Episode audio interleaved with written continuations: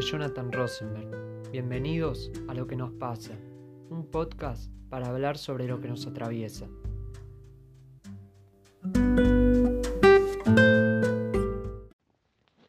Bienvenidos a otro episodio de Lo que nos pasa. Hoy vamos a hablar acerca de la justicia y qué mejor que hacerlo con alguien que sabe de derecho. Brian Cairo, muchísimas gracias por esta entrevista y para romper un poco el hielo, ya que después vamos a pasar a los temas más polémicos, se podría decir, eh, te quería preguntar, ¿qué es lo que más te atrapó de la carrera para descubrir que este era tu camino? Bueno, ¿qué tal Jonathan? ¿Cómo andás? Eh, bueno, antes que nada un placer haber sido invitado para formar parte de este espacio y hacer esta entrevista. Bueno, voy a tratar de ser lo más conciso y entendible, ¿no? Para que los conceptos no se pierdan en el aire y, y asimismo para poder bajar esos conceptos que a veces suelen ser tan abstractos, ¿no? Y que puedan ser más tangibles vinculándolos con la, con la realidad actual.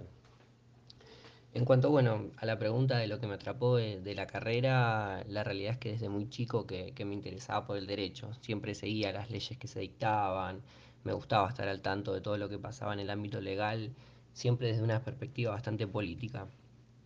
A su vez siempre tuve eso de, de querer como solucionar los problemas, ¿no? Cuando veía injusticias, entre comillas, trayendo un poco la palabra de la temática colación, eh, me atrapaba intervenir y, defender a, las personas. Y bueno, justamente hablando ¿no? de, las personas, creo que, que, bueno, que estudio abogacía para eso mismo, ¿no? para, para ayudar a, que todas las personas puedan llegar a obtener sus, sus garantías constitucionales. ¿Y qué rama tomarías? En cuanto a la rama, es algo que se torna bastante difícil transitando la carrera. La realidad es que uno a medida que va avanzando va descubriendo varias ramas que van gustando. Pero bueno, tampoco creo mucho en eso de que los abogados ejerzan muchas ramas a la vez. Creo que el que mucho abarca poco aprieta, ¿no? Como, como diría el dicho. Me refiero a que se nota cuando hay un abogado especializado en una rama en particular a los que hacen varias, porque aparte que bueno, o sea, dentro de cada rama los procesos son distintos, por ende es poco probable saber ejercer eh, varias ramas al mismo tiempo. Justo yo me encuentro en esa parte de la carrera eligiendo mi especialización y si bien, como te decía, me atraparon muchas ramas, creo que estoy entre la parte de lo que es el derecho del trabajo y el derecho privado, pero bueno, muy específicamente a, ámbitos relacionados con la salud o el consumo. Porque bueno, a su vez dentro de, las ramas tenés como subramas para ir eligiendo. Pero bueno, sin importar la, la, rama ¿no? que elija yo o que elija cualquier operador del derecho, creo que es clave siempre tener por encima la constitucionalización de, dicha rama, enfocada principalmente al ámbito de los derechos humanos. Y si hablamos, como vos bien decís, de los derechos humanos, ¿crees en la función social del derecho? Sí, desde luego, creo que la carrera de Derecho es social tanto como sociología o filosofía. Lamentablemente el problema radica en que el derecho fue y es eh, utilizado para mantener las relaciones de poder el poder real ha controlado el poder político y mediante el derecho es donde el Estado ejerce ¿no? el, monopolio de la fuerza legítima para controlar a las masas. Obviamente que esto no, no lo digo yo, ¿no? hay innumerables autores que hablan sobre este tema. Pero creo que quizás para esta pregunta me parece interesante hablar sobre algo que en estas últimas elecciones estuvo presente y es cuando hoy en día el presidente electo Alberto Fernández ¿no? decía que necesitábamos como sociedad hacer un pacto social. Esto no es nada nuevo, ¿no? Hay autores contractualistas como Rousseau que decía que la sociedad eh, se unía justamente, ¿no? Para vivir en dicha sociedad realizando un contrato social, o sea, donde el pueblo le atribuía al Estado el monopolio de la fuerza, ¿no? Eh, mediante un sistema de división de poderes. Obviamente estos autores a la época en que escribieron eran de corte liberal, pero yendo a Argentina y a lo que decía el presidente, ¿no? ¿Por qué trae a colación algo como esto? Si podríamos decir que nuestra sociedad, cuando se redactó la Constitución de 1853, hicimos un pacto de cómo íbamos a vivir socialmente. Bueno, yo creo que Fernández lo nombra porque claramente él se da cuenta de lo que está pasando hoy en día como sociedad y es que la gente se empieza a cuestionar algo que estas teorías nunca pudieron contestar y es una pregunta anterior a realizar dicho pacto es no por qué el Estado es el que concentra el poder o el que ejerce el monopolio de la fuerza legítima. O sea, actualmente la gente no cree en las instituciones o hay muy poca creencia en ellas. Entonces, por eso podemos decir que vivimos en una sociedad anómala, típica, eh, como la llamaría un profesor que tuve en, en, la facultad, una sociedad disgregada y compleja. Entonces el actual presidente, al saber que esto es lo que pasa hoy en día, decide convocar a hacer un nuevo pacto social, volviendo a remarcar las bases constitucionales de organización del Estado en ser un país representativo, republicano y federal. Y para cerrar esta pregunta, eh, retomando un poco lo que me decías, los derechos humanos, me parece que, que, bueno, que está bueno poder tener el espacio quizás como para aclarar algo que, que me parece que suele mucho confundirse, y es que los derechos humanos, eh, como pactos internacionales, eh, vienen eh, a obligar al Estado a cumplir con, con la comunidad, ¿no? Y, a que el Estado no, no caiga en abusos eh, para con su población. Entonces me parece que hay algo que hay que, separar, que por un lado es que, hay mucho este tema de eh, que los derechos humanos como que se aplican solo a unas personas y otras no. Entonces me parece que es importante dilucidar que por un lado están los sistemas internos, como por ejemplo el sistema penal, y por el otro lado está el sistema de los derechos humanos, que estamos hablando ya de un sistema internacional en cuanto es el Estado el que no puede abusar de su población y para eso mismo vienen los derechos humanos, a defender a las personas contra los estados. Si no, los, los derechos humanos no tendrían su razón de ser, ¿no? Porque, o sea, nosotros en, la propia Constitución ya tenemos consagrados ciertos derechos eh, como sociedad, ¿no? Tenemos derecho a la libertad, derecho a la igualdad. Eh, entonces, eh, ¿para qué existirían los derechos humanos? Entonces, justamente es, es para eso. Es para defender estos derechos que ya estaban consagrados para defenderlos de, de, que los estados no abusen a, la población. ¿no? Esto es justamente por todo lo, lo, que ha pasado a lo largo de la historia, no solo en Argentina, sino mundial, que vienen a cumplir con, con ese rol. Vos bien dijiste que eh, Alberto Fernández cuando asumió llamó como un, a hacer un gran pacto social que incluía a diversos sectores, obviamente la sociedad, eh, los sectores económicos, financieros y eh, obviamente los políticos y, y, los judiciales también, porque están dentro de, la división de poderes, ¿no? que vos también remarcaste. ¿Hay una justicia para todos? En teoría sí. Digo en teoría porque nuestro esquema rige la igualdad de leyes para todos, ¿no? O sea, así lo estipula el artículo 16 de la Constitución, o sea, no hay prerrogativas de, de sangre en Argentina. Pero la realidad es que lamentablemente en la práctica no sucede lo mismo.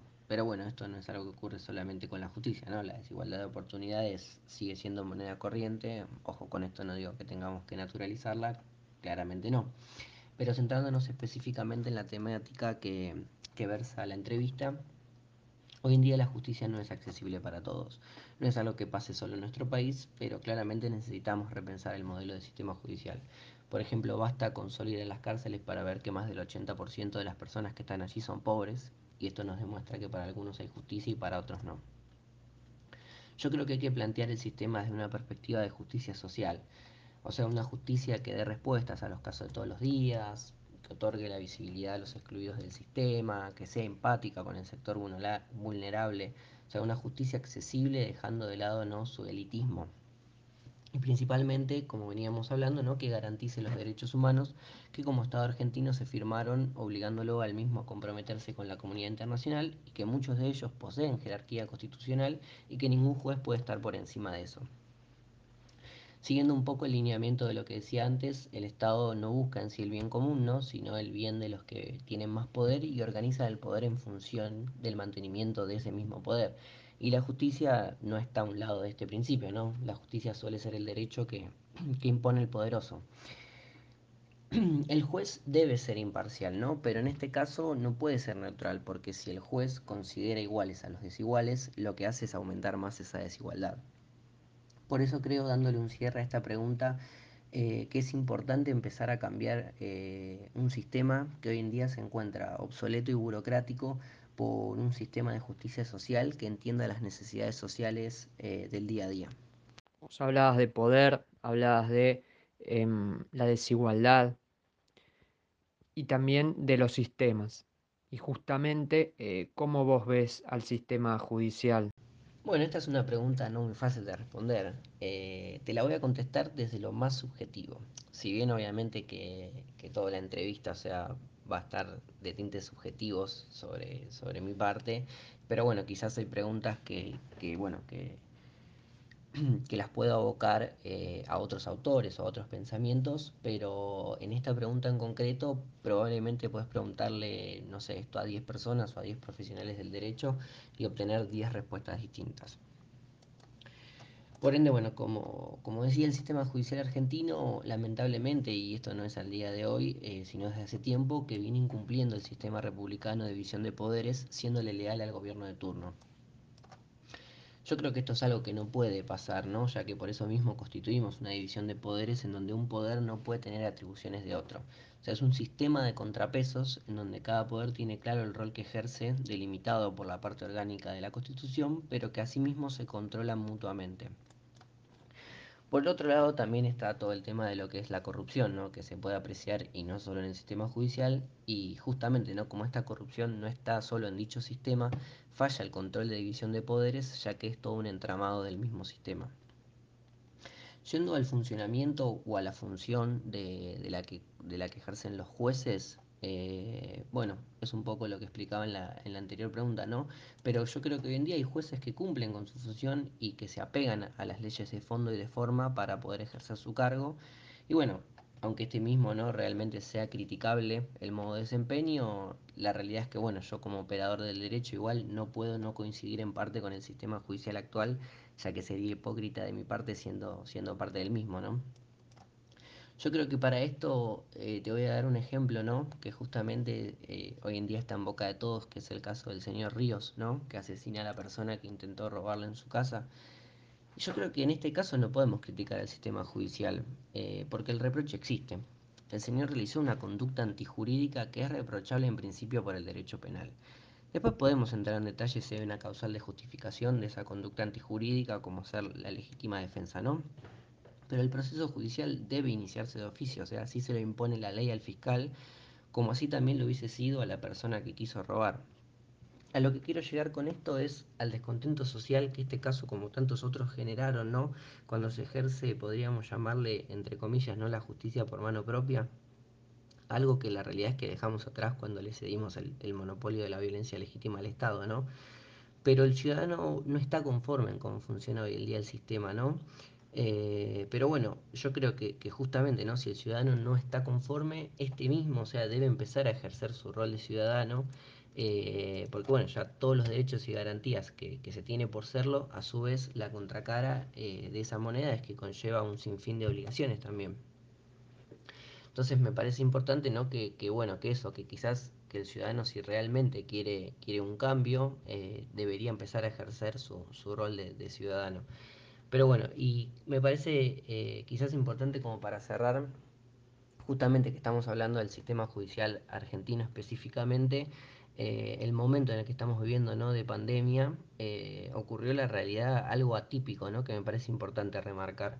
Cosa que bueno, si no hubiese pasado obviamente no, no lo estaríamos hablando, pero no es posible que podamos concebir como ciudadanos que uno de los poderes haya estado ausente tanto tiempo.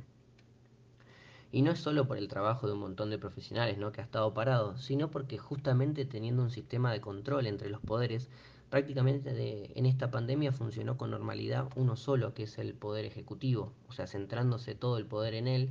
Y en este caso podríamos citar a Hobbes, por ejemplo, ¿no? cuando habla del gran leviatán, ¿no? que se refiere a un sistema monárquico en donde todo el poder se centra en una persona, o sea, en el ejecutivo. Y es algo que no podemos permitir de acuerdo a nuestra, a nuestra constitución. O sea, es, una clara violación al, al, sistema constitucional, justamente sin poder ejercer el control de esa misma constitucionalidad al ejercicio que ha realizado el Poder Ejecutivo en estos meses, como hacer a sus decretos de necesidad de urgencia emitidos, eh, a sus actos de gobierno. O sea, esto debería poder ser controlado por los ciudadanos. Vos bien señalás que eh, la gente no está conforme con nuestro sistema judicial. También indicás, y yo coincido con eso, que eh, no por eso uno tiene que hacer justicia por mano propia. Pero en todo este tema, que es bastante tabú, igual también quiero agregar como que no es eh, que la gente, es un caso cada tanto, pero siempre que aparece como que resuena mucho, eh, porque si no sería el doble o el triple de grave si todos harían justicia por mano propia, pero no, no es el caso, como que no sé si es representativo. Eso a mí me genera o me pasa. yo noto como que hay una sensación en la ciudadanía eh, que no le crea al sistema judicial, por eso hay marchas eh, desde hace muchísimos años. ¿Vos coincidís con esto?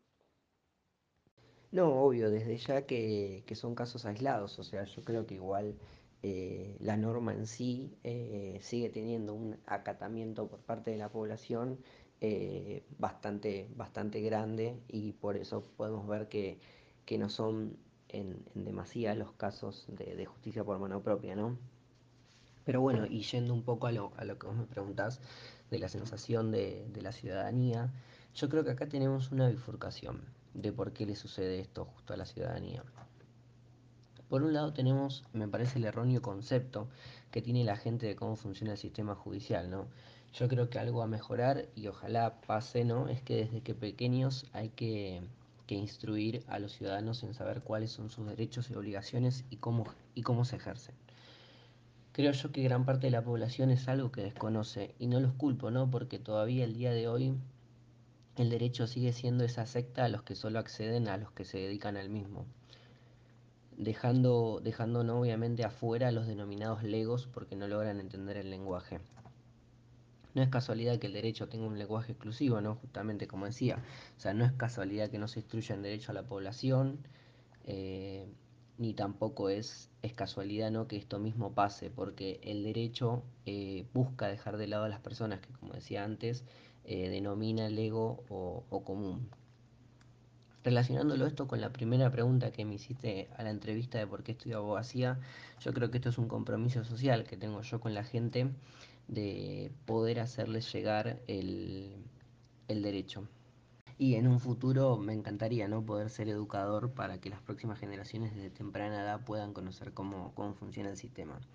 Y asimismo, relacionándolo con la segunda pregunta que me hiciste de su función social, me decidí volcarme al derecho porque justamente de todas las carreras sociales, creo que con el derecho es con la que se puede llegar a lograr una transformación dentro del mismo sistema.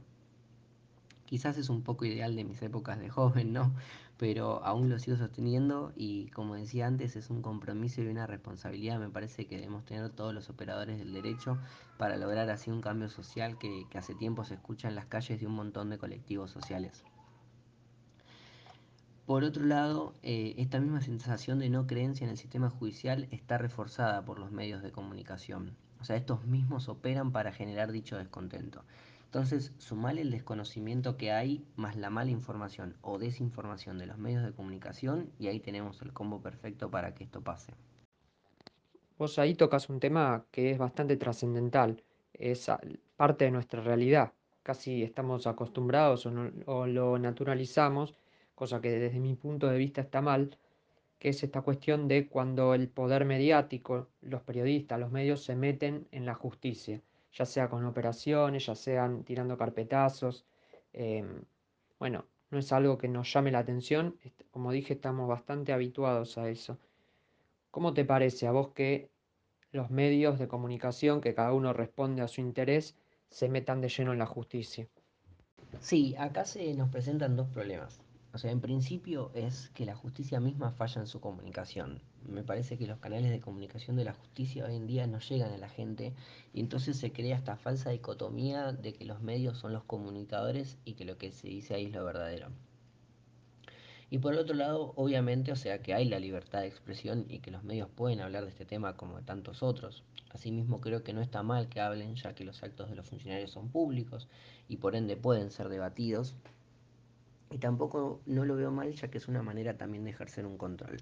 Yo creo que el problema se presenta cuando los medios de comunicación no son imparciales, que prácticamente es lo que pasa en todos los medios de hoy en día y entonces critican al sistema desde un ámbito de proteger sus intereses y desde un ámbito de militar los cambios que ellos mismos necesitan o quieren cambiar. Esto no pasa solo, solo acá, ¿no? No podemos dejar de lado que los medios de comunicación son los que te ponen a un presidente en un país, los que guían a las masas a cómo pensar.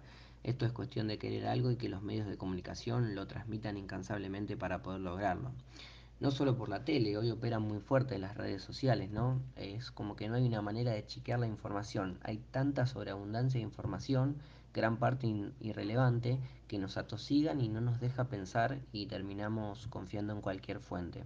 Montándonos a viejas épocas y viendo la guerra incansable de burgués con proletariado, es evidente que, que, muchos de los derechos que se consiguen a lo largo de la historia son derechos cedidos y no ganados o conquistados. ¿Qué quiero decir con esto? No? Que el poder a veces eh, tiene que ceder porque sabe que si sigue presionando mucho se puede desatar el verdadero cambio de paradigma o de ley fundamental, ¿no? que hace alusión Kelsen cuando habla de un positivismo jurídico y que en ese caso cambiaría todo el sistema, no solo el judicial, y eso al poder no le conviene. Por ende, los medios de comunicación lograron eso que antes solía pasar ¿no? con la iglesia, con las dictaduras. Los medios, los medios de comunicación lograron de una manera pacífica poder tener controladas las masas. Como te venía diciendo, los medios son los que, los que militan los cambios que se requieren en las leyes. Y te puedo poner el ejemplo de la reforma del Código Penal, que aún no salió. Ojo, no digo que quizás no hacía falta la, reforma del, del, mismo, ¿no? Eh, o sea, me parece que quizás hay ciertos delitos que antes no existían o que cambiaron la forma de concebirlos, ya que la última reforma es de, de 1984, si no me equivoco. Pero era solo necesario, a lo, que voy, ¿no? Ponerlo en, en, agenda para que los medios agarren varios casos y se la pasen fomentando. El problema del sistema penal argentino, ¿no? Eh, que los delincuentes entran y salen, que no puedes tocar a un delincuente porque vas preso, la víctima termina siendo el victimario, que la policía no puede hacer nada porque la condenan y los tienen atados de pies y manos, condecorar doctrinas como las de Chocobar, entre otras causales, ¿no? para generar el descontento social del sistema y que si una reforma sale va a ser apoyada por gran parte de la población y que la realidad dista mucho de lo que profesan dichos medios, ¿no? Hoy en día eh, más de un 60% de los presos todavía no tienen condena y esas son cosas inadmisibles que no pueden pasar porque va justamente en contra del principio de inocencia que rige en nuestro país. Y creo que para cerrar esto y de cómo influyen los medios de comunicación en el sistema judicial, te voy a dar el ejemplo, no sé si recordás el caso que, que hace poco salió de un fiscal en la provincia de Chubut que se había basado en una doctrina que habla del desahogo sexual por un caso por un caso donde se había abusado sexualmente. Bueno, esto justamente es algo que, que mira, tanto a mí como, como otros compañeros de la facu lo debatíamos, ya que nos pasó justo que nos comimos la de los medios de comunicación de cómo lo transformaron. Probablemente como me pasó a mí, ¿no? Como decía, como como todos pensábamos, que esto es que había sido porque el fiscal buscaba la absolución de los abusadores, o sea, que no buscaba llevarlos a juicio ni que los condenen, y por eso se basaba en una doctrina antigua, que igual de todas maneras las palabras que se usan son bastante horrendas, ¿no? Pero esto eh, dista mucho de la realidad. El fiscal lo que hacía realmente era cumplir con su cargo y de hecho usó esta doctrina para llevar a un juicio abreviado y lograr que los condenen. Es una doctrina que en provincias hasta el día de hoy se usa y que siempre se utilizó para condenar y no para absolver. Desde ya seguramente vamos a estar todos de acuerdo que en esta doctrina sea, debe ser dejada de lado y que la justicia debe empezar a tener una perspectiva de género y utilizar otros conceptos, ¿no? Que es algo que justamente el fiscal salió a reconocer también. Pero nada más lejos de la realidad que los medios criticaron fervientemente a este, a este fiscal y de cómo fue llevado el caso y, yo mismo pude ver en muchas redes sociales y eso, el, el, descontento de las personas, ¿no? Criticando al fiscal, pidiendo que le saquen el cargo, cuando en realidad lo único que hacía era, era cumplir con su trabajo. Sí, obviamente, despreocupate porque fuimos varios los que caímos en eso. Eh, igualmente las, las palabras me parecen fuertes y también horrorosas, pero eh, el fiscal no estaba haciendo nada por fuera del marco legal como si decían en las redes sociales, obviamente instigadas por los medios, ¿no? Pero volviendo a lo que vos decías, eh, me quería agarrar de eso, de esas frases de eh, salen por una puerta, entran por la otra, eh, la doctrina Chocobar, todas estas palabras que el periodismo eh, mete en la cabeza de la gente y hay una en especial que es garantismo, ¿Qué significa en realidad el garantismo? Porque muchas veces el periodismo la instaló, pero yo creo que pocos saben lo que significa. Sí, sí, desde ya que, las palabras son fuertes y, que es una doctrina que, debería ser dejada de lado y como te decía, ¿no? que me parece que es momento eh, más hoy en día, como se ve con todos los colectivos sociales, eh, con, la presión que, ejerce, eh, que es momento que la justicia empiece a, tener más perspectiva de género. Con respecto a, la palabra garantismo, la realidad, te agradezco Jonathan que me des la posibilidad de, contestar algo como esto y que podamos eh, hablar de cómo lo trata el periodismo. En cuanto a esta pregunta, me tengo que poner tajante, ¿no? Porque ya no hablamos de una teoría o un concepto, estamos hablando de las garantías constitucionales. El garantismo se basa justamente en eso. Cuando decimos que un juez es garantista es porque se apega a la Constitución y respeta las garantías constitucionales de las partes en el proceso. Lejos de ser lo que dice el periodismo, no basándolo en una teoría de un derecho penal mínimo. Me parece que lo que probablemente confunde el periodismo, eh, probablemente de manera intencional, ¿no? Es con una corriente doctrinaria que es el abolicionismo, que, que es una, teoría eh, que se basa en un sistema penal que, interfiera lo menos posible, ¿no? Atacándolo al mismo, diciendo que, no sirve para la sociedad, que no, que no es la solución al problema, ¿no? Pero cuando el, periodismo muchas veces eh, criticando a, a Zaffaroni eh, confunde el garantismo con todo un espectáculo, ¿no? Diciendo como justamente lo veníamos hablando, ¿no? Que el sistema eh, carcelario vemos que tiene puertas giratorias, interposición de, penas mínimas, abuso de las libertades condicionales, eh, aplicación del principio de, la insignificancia, permisividad con ciertos delitos. Eh, bueno, pero la realidad es que de ningún modo eso puede atribuirse a la concepción garantista del derecho. Lejos de ello, y, como en principio te decía que mi posición en cuanto a este tema es tajante, porque cuando hablamos de la distinción entre jueces garantistas y no garantistas, es algo inaceptable porque estaríamos hablando de jueces que aplican la ley y jueces que la violan. No, al contrario, me parece muy importante que, que hayas explicado porque siento que muchos no lo saben y me parece una buena oportunidad como para ir sacando e, ese mito. Para ir cerrando, te voy a llevar un poco al futuro. Imagínate que en un año eh, se dan las cosas y sos ministro de Justicia. Si te pregunto rápido, decime una, dos, las que sean medidas que tomarías, ¿me los podrías decir? Bueno, esto es algo que un poco me descoloca, ¿no? Porque nunca lo planifiqué. O sea, dentro de las posibilidades que aspiro a desarrollar mi profesión en el futuro, no creo que se encuentre por este lado. Pero esto no quiere decir que la vamos a dejar sin responder. Eh, abocándome a, las competencias del Ministerio de Justicia, eh, creo que como algo también que, ya venía diciendo, por un lado eh, buscaría la formulación y aplicación de políticas y programas de promoción y fortalecimiento de los derechos humanos. o sea, me parece que, como mismo venía diciendo también, es algo que un poco a veces no se entiende el sistema en sí de, aplicación de derechos humanos y creo que es algo que hay que fortalecer y que a su vez eh, hay que promocionar eh, con, el resto de la población. Y por el otro lado, que bueno, esto eh, tendría que ser en coordinación con el Ministerio de Seguridad, me parece, por competencias y eso, pero buscaría el tema de, de las reformas del sistema penitenciario.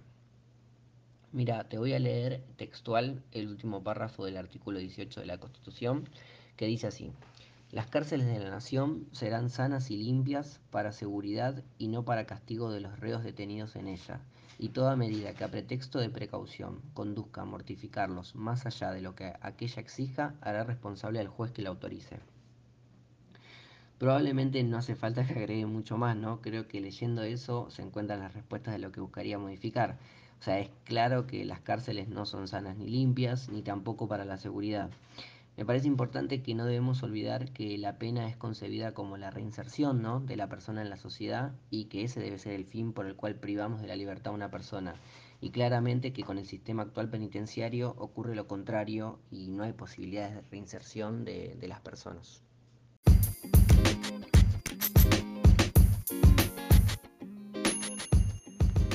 Muchísimas gracias por tu tiempo, por tu predisposición y también por la claridad con la que trataste muchísimos conceptos que me parecen totalmente importantes a la hora de debatir acerca de qué sociedad queremos.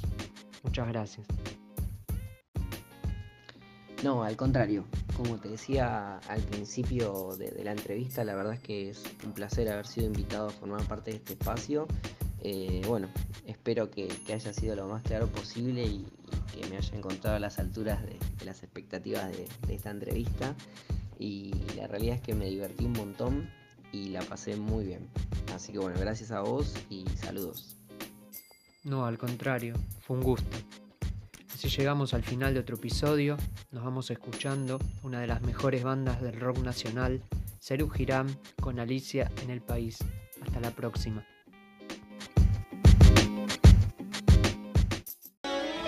¿Quién sabe Alicia este país?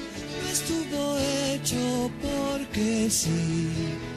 Te vas a ir, vas a salir, pero te quedas donde más vas a ir. Y es que aquí, sabes, el trabalenguas, trabalenguas, el asesino te asesina y es mucho para ti. Se acabó ese juego que te hacía feliz.